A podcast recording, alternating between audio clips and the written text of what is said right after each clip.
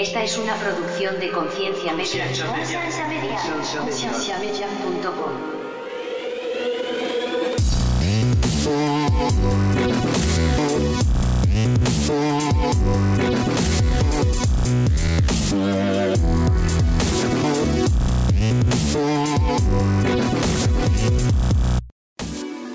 Bienvenidos a Todo es Gris. Gracias por escuchar. En este podcast queremos ofrecerte argumentos balanceados, ojalá poder ser un poquito de polarizante, eh, poder escuchar los dos lados de la historia, del debate, del argumento. Entonces esperamos no defraudarlos y no promeses tampoco. Pero espero que el nombre sea obvio, fácil de entender, todo es gris, eh, una cultura donde a la gente le encanta irse de izquierda a derecha, blanco y negro, todo es gris. Entonces empezamos.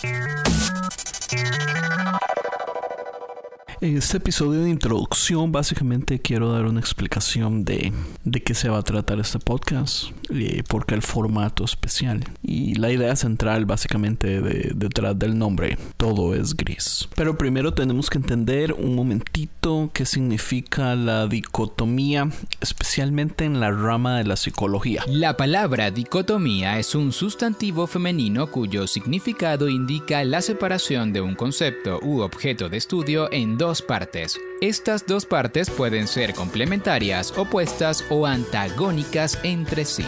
Por ejemplo, existe la dicotomía entre el bien y el mal, la luz y la sombra, lo material y lo inmaterial, la teoría y la práctica, la mente y el cuerpo, la forma y el fondo. En la psicología se habla de pensamiento dicotómico cuando se percibe la realidad de manera polarizada y en términos absolutos. Con frecuencia es característico de personas autoritarias, poco flexibles, resistentes a los cambios y con prejuicios. Las personas con este pensamiento clasifican las situaciones, objetos o personas como buenos o malos, correctos o incorrectos, a mi favor o en mi contra, por nombrar algunas percepciones. Lo hacen sin tomar en cuenta otros muchos factores, posibilidades o variaciones. Es perjudicial porque con frecuencia conlleva conclusiones y juicios falsos. La iglesia como institución por años nos ha entrenado para tener una mentalidad dualista. Desde pensar que todo se divide en bueno y malo, en que existe un Dios y un Satanás, en que todo me conviene o nada me conviene, en donde si algo no es de Dios es del diablo. Este tipo de mentalidad relativamente afecta más a las personas de lo que le ayuda. Si aplicamos los principios de la lógica bivalente, de doble valor, a asuntos de la vida cotidiana o a temas complejos como la política o la psicología, podemos caer en las llamadas falsas dicotomías o falacia del falso dilema. Estas son conclusiones falsas que se originan en la reducción de una lista de posibles soluciones a un problema o una lista de propuestas a solo dos opciones entre las que hay que escoger necesariamente, sin tomar en cuenta el resto de las alternativas. Esto es muy común, por ejemplo, cuando escuchamos comentarios como Oh, seguro esta enfermedad le vino a tal persona porque está en pecado. El problema más grande de la dicotomía es que nos obliga a simplificar cosas a modos ilógicos y no nos permite ver que las cosas en realidad pueden pasar por muchas razones. Ahora, yo no digo que esta mentalidad dualista y polarizada sea mala del todo, o sea, tiene sus cosas buenas y necesarias. Nuestra mente necesita poder procesar información de un modo rápido y este sistema ha sido fundamental básicamente en nuestra evolución. Es el sistema que nos avisa cuando estamos en peligro y que debemos correr por nuestras vidas. Pero lo que tenemos que entender es que es un sistema diseñado para ayudarnos en ciertas áreas y no podemos traer esta dicotomía básicamente al mundo real donde vivimos, a un 2020. Y es que tristemente esto es lo que vemos el día de hoy en las iglesias, especialmente en las iglesias gringas evangélicas que todavía apoyan a Trump. Es esa mentalidad extremista que ha hecho que muchas personas por años que han presumido de seguir los valores correctos apoyan a Trump porque Trump vino a venderles una historia de un bien contra un mal, de un ellos contra nosotros. Y sí, eso es opinión personal, pero qué uh, que me da con la facilidad que nosotros como iglesia caemos en esta historia, en esta narrativa. Y yo no sé, pero a mí me parece que la culpa la tiene tal vez la iglesia por estar predicando desde hace años la verdad, la única verdad, que la iglesia es la única que tiene respuestas cuando muchísimas veces un no sé es la respuesta correcta. Y es que todavía vivimos en una civilización básicamente tribalista. Ese instinto se nos fue dado o heredado o evolucionado con una razón que sobrevivir. En grupo es más fácil sobrevivir, pero en este tiempo, en el 2020, vivimos un mundo donde nuestra vida no corre peligro. Porque, o sea, otras tribus en realidad no nos quieren matar por más que Trump quiera decir que los mexicanos vienen a violar a todas las mujeres de Estados Unidos. En este momento no vivimos en tribus que quieren robarnos el ganado y robarnos a nuestras esposas. Entonces, honestamente, no tenemos que vivir a la defensiva.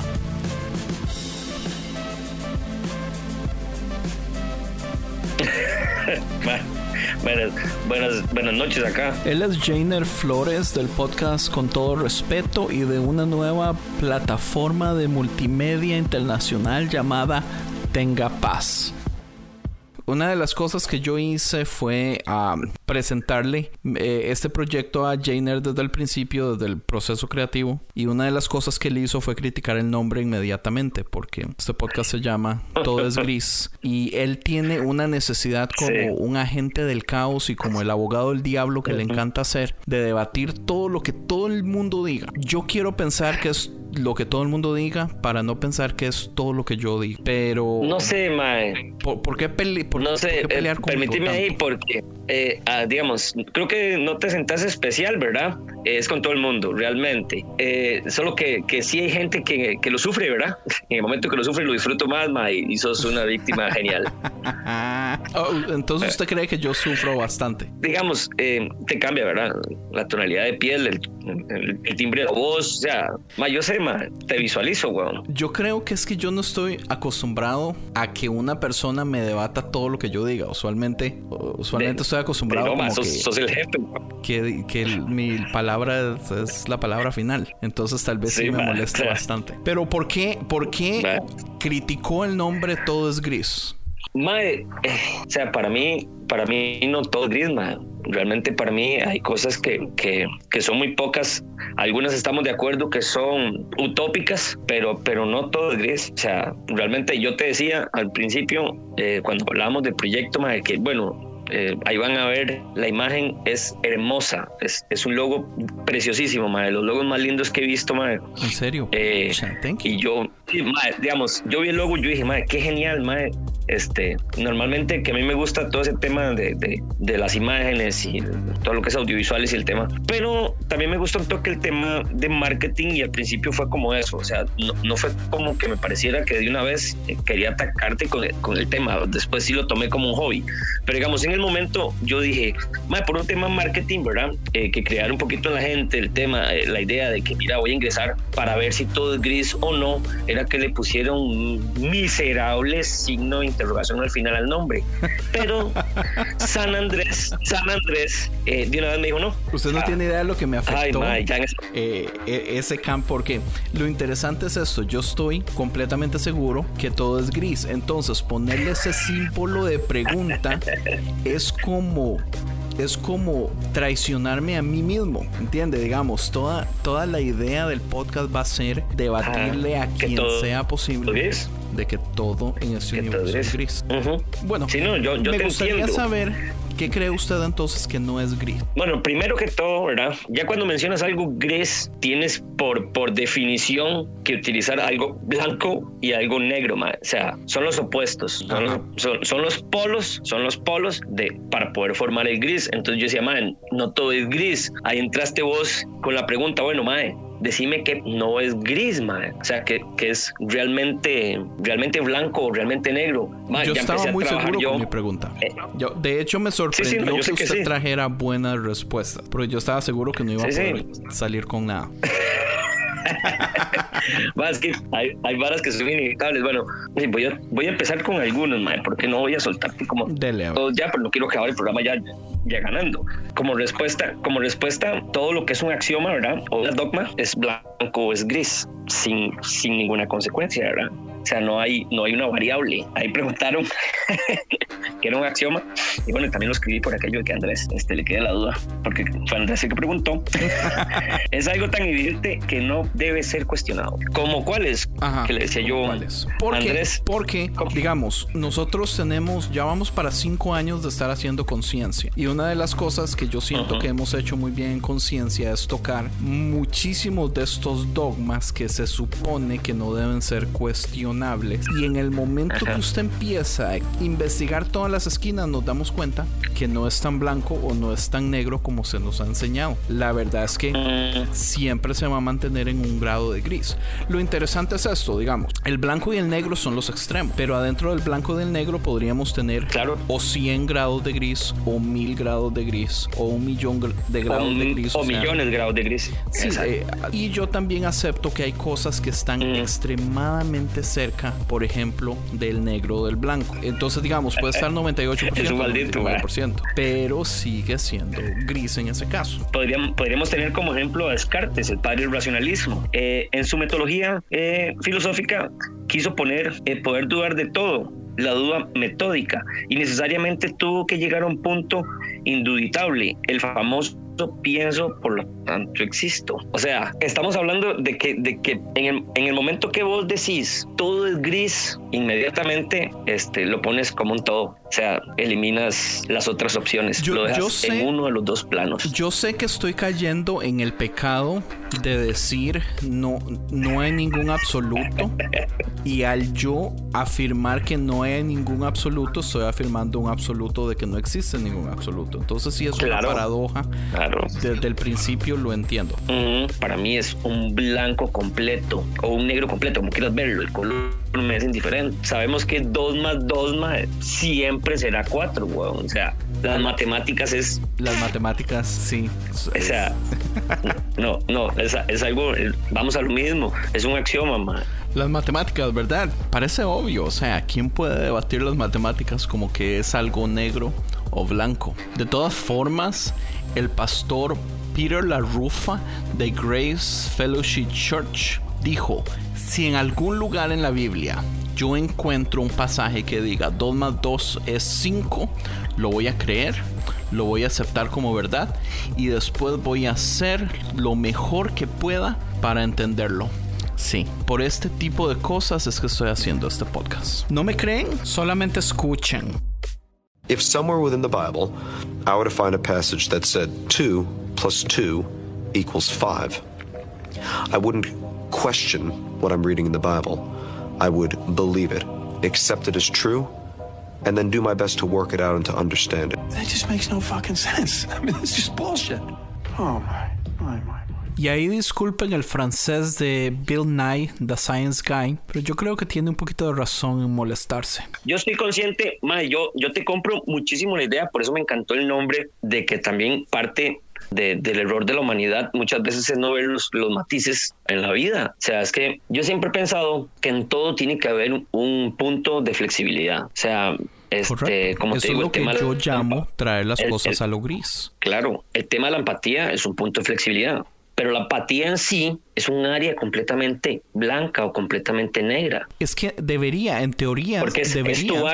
Pero es no tu funciona. área. Pero el factor humano va a ser que nunca Lo funcione. corrompe. En este caso, digamos, a la iglesia le- en, en este momento, digamos, el debate tal vez más grande, el que la iglesia cree que es completamente blanco o negro, dependiendo de cómo lo quiera poner, es el aborto. O sea, para muchísimas, Ajá, para ajá. muchísimo evangélico y católico, el aborto no tiene debate, no hay absolutamente nada que usted No pueda hay- traer a la, a la mesa De hecho, de De discusión. hecho, de hecho un, do- un dogma religioso. Pero ¿cree usted que es realmente negro o No, no, no, yo, yo, yo, que con todo respeto hicimos un programa como dos horas del tema, yo expuse que no, o sea, debe haber un margen para, sacando, además, yo dije, normalmente en con todo respeto no me refiero a temas religiosos, pero yo dije, voy a sacar el tema religioso de mí, de, de mí y el tema social lo, lo trajimos a la mesa yo dije, puede ser un no rotundo, o sea, hay infinidad de matices y hay infinidad de situaciones en las que lo amerita. Y yo sé que sí hay infinidades de cosas en esta vida, porque no todo es blanco y negro. Pero sabe que es muy curioso que antes te decían esta frase cuando estabas, cuando, cuando uno estaba más carajillo y uno escuchaba a los papás que todo era eh, blanco y que todo era blanco y negro y todo mundo, ajá, todo mundo debatía que y no, no, a usted le decían no, todo es bueno o malo, no hay intermedios. Usted es bueno o malo, usted es buen estudiante o mal estudiante, usted es buen trabajador o mal trabajador, usted es buen hijo mal hijo. Los padres te decían a vos una mentira tan increíble como de yo amo a mis hijos a todos por igual. Ay, lindo mi mamá. Pero usted sabe por qué. dale. Porque los niños no están en la capacidad de entender en su totalidad, digamos, el, lado filosófico, eh, todas las repercusiones que vienen. Digamos, yo entiendo que mucho de eso tiene que ver, por ejemplo, con el tribalismo. El tribalismo es muy parecido.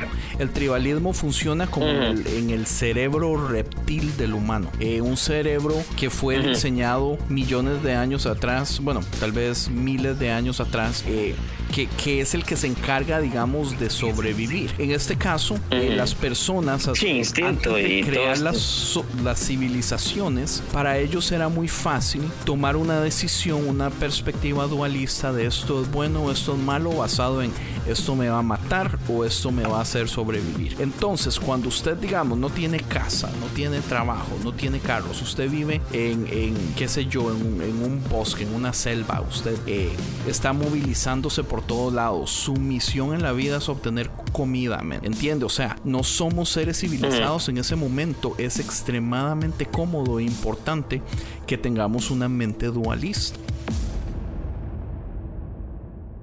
Entonces tuvo su función en un momento evolutivo, pero estamos en el 2020 después de Cristo. Ah, los humanos han estado en la Tierra por más de 120 mil años y todavía hay organizaciones o instituciones o personas o gente queriéndonos decir que, que tenemos que ser dualistas en nuestro pensamiento en un montón de cosas. Para mí los extremos cuentan como blancos o negros, ya sea que usted es un extremo extremista religioso islam o usted es un eh, cristiano evangélico pentecostal que es el mae más santo del mundo, ¿entiende? De todas formas, el, el, entre más cerca estemos de un lado o del otro, ya estamos mal. Nosotros tenemos que siempre intentar buscar un balance.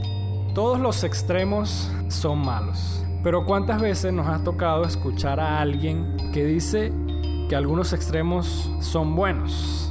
Por ejemplo, algunos pudiesen mencionar el amor, decir que amar en extremo no es malo, pero si llevamos un amor a su extremo máximo se pudiese convertir en una obsesión. Otro ejemplo pudiese ser la verdad. Cuando la llevamos a su extremo, esa verdad se pudiese convertir en arrogancia. Si llevamos el cuidado a un cuidado extremo, este se pudiese convertir en sobreprotección. Podemos seguir avanzando y hablar de religión y sabemos las consecuencias que trae algún religioso extremo. Otro ejemplo pudiese ser el respeto, pero el respeto en extremo se puede convertir en un miedo y se puede transformar también en una fobia. De la misma manera pudiésemos pensar en muchísimos más ejemplos. La ternura extrema, la confianza extrema, la abundancia, todas estas cosas por más buenas que parezcan, en su extremo siempre van a traer como consecuencia cosas malas podríamos irnos y evaluar uno por uno los dones del Espíritu y ver que cada uno de ellos en su extremo, todos son destructivos.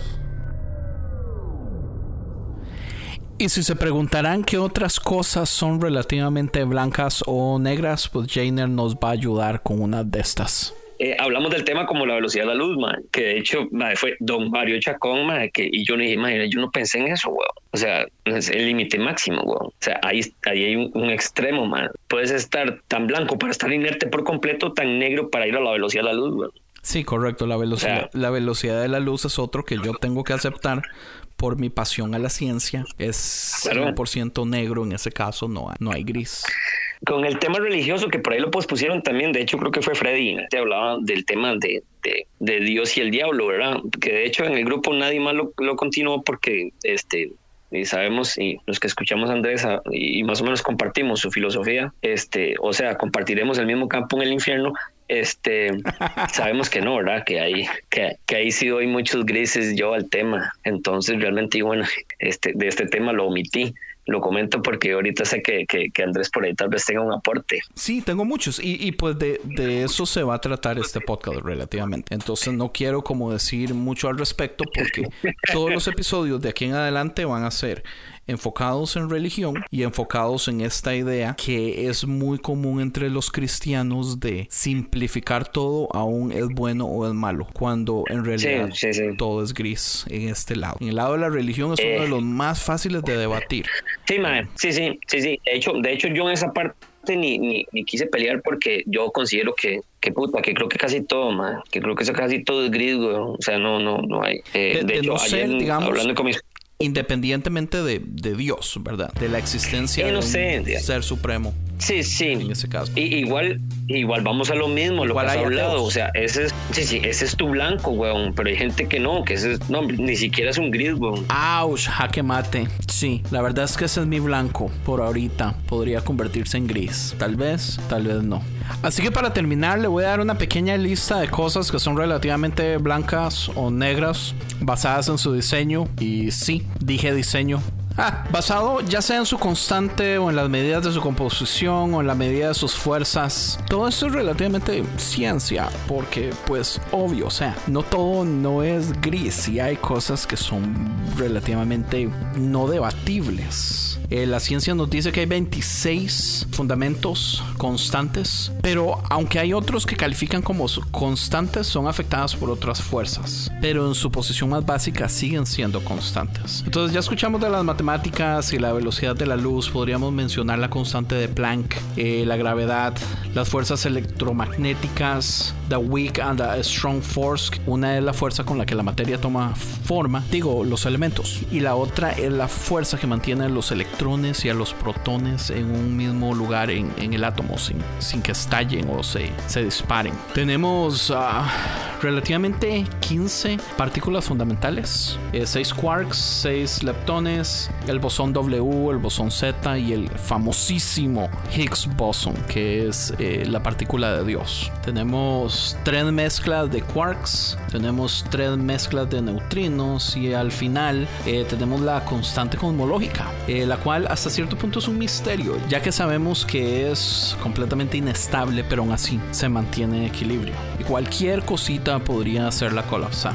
Pero sí, o sea, ah, ah, yo sé, yo sé, quiero que sepan que yo sé que no todo no es gris, pero en los puntos que me quiero enfocar en este podcast hay grandes posibilidades de que se han estado predicando como blanco o negro por años y no son así.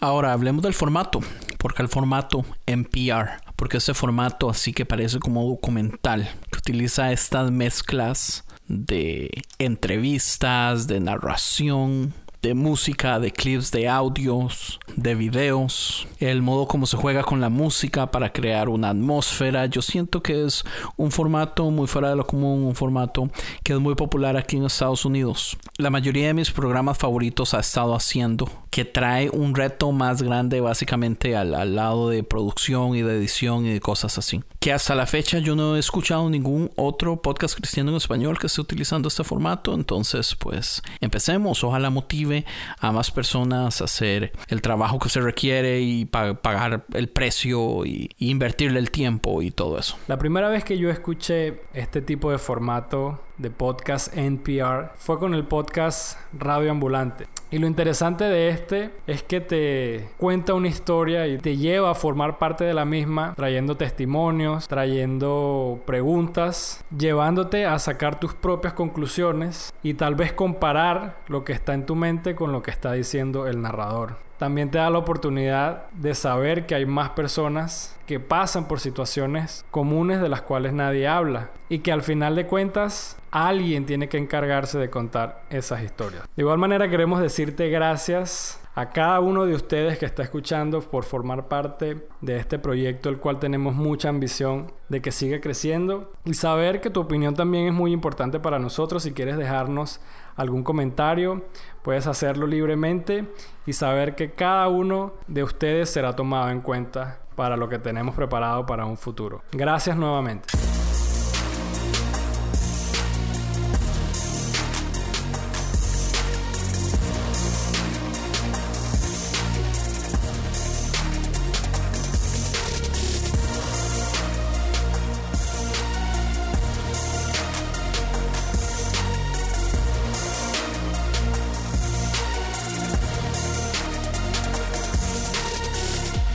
Muchísimas gracias a Jainer Flores de Tenga Paz. Muchísimas gracias a Lifeder Educación por su video que es una dicotomía disponible en YouTube. Recuerden que vamos a dejar todos los links en las notas. Y otra cosa importante también es la conversación completa que tuvimos con Jainer. La vamos a sacar en un episodio de conciencia. Son casi 40 minutos de debate descabellado, estúpido, horrible, interesante y vacilón.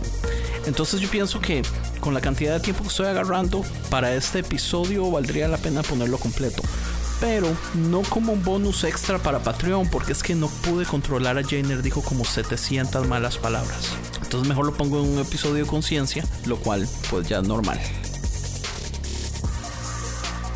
Oh, también muchísimas gracias al pastor Peter LaRufa de Grace Fellowship Church por esas palabras tan geniales que van a quedar en la historia del universo.